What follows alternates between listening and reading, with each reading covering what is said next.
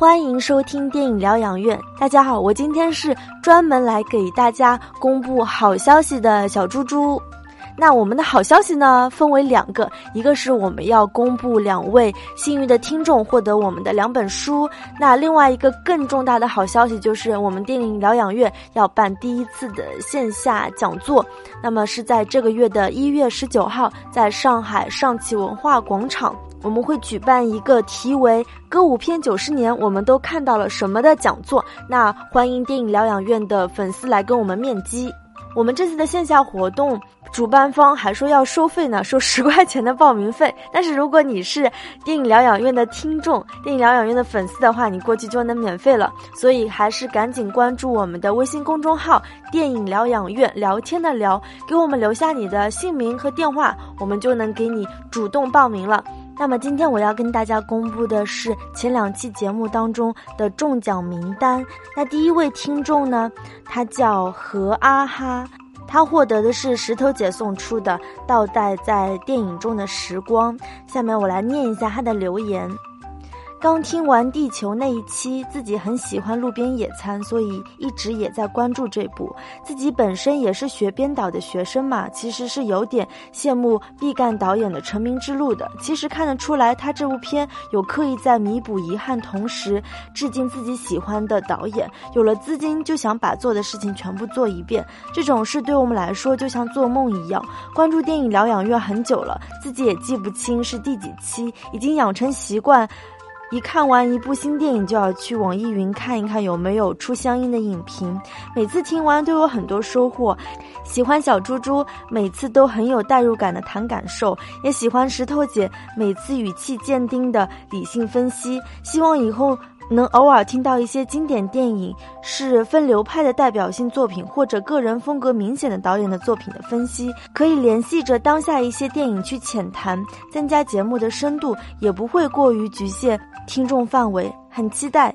第二本我要送出的书就是小猪猪推荐的《仿生人会梦见电子羊吗》，是一个叫小猪哥的呃听众。那我现在来分享一下他的二零一八年年度十佳。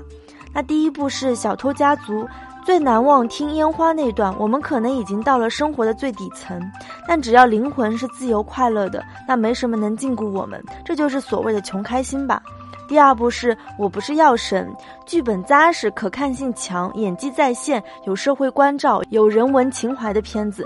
第三部是升级，这部好像还比较小众吧。他的呃小猪哥的说法是小成本科幻，故事巧妙，动作设计有新意。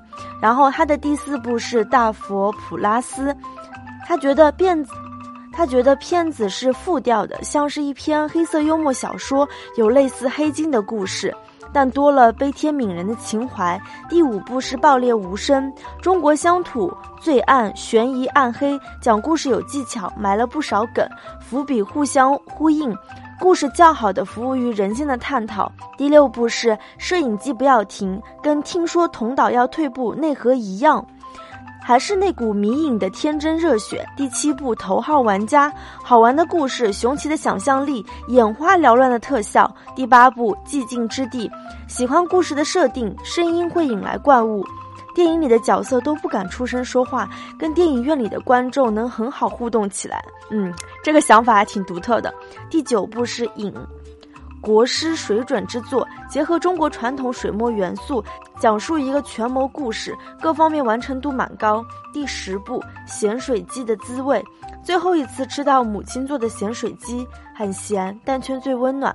以上就是前两期节目我们送出的两本书，恭喜这两位幸运的听众，你们可以在微信后台给我们留言，留下你的地址、电话、姓名，然后我们尽快会把那个快递寄给你。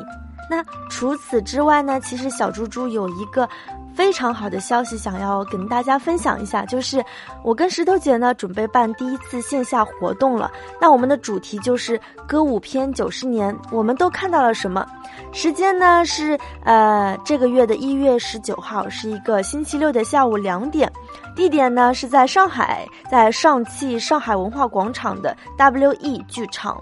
那我们也有把就是这个线下讲座的信息发在我们的微信公众号“电影疗养院”，其实这次分享会，我们俩真的是看了很多书和资料，歌舞片也是一步一步的撸，从经典时代的巴斯比·伯克利、文森特·明奈利、斯坦利·多南到雅克·德米、罗伯·马歇尔、达米恩·查雷泽，基本是地毯式的准备。很有意思的是，那天我们在研读就是焦雄平的书的时候，看到这样一句话。他觉得歌舞片的存在本身就是像在讽刺电影的假，因为好像没有一种电影类型会比歌舞片更 fake。所以很期待我们的听众能来跟我们面基啊！就是在上海的上汽文化广场，这个月的一月十九号下午两点，在 W E 剧场。我们这次的线下活动，主办方还说要收费呢，收十块钱的报名费。但是如果你是电影疗养院的听众、电影疗养院的粉丝的话，你过去就能免费了。所以还是赶紧关注我们的微信公众号“电影疗养院”，聊天的聊，给我们留下你的姓名和电话，我们就能给你主动。报名了，那就下期再见了，拜拜。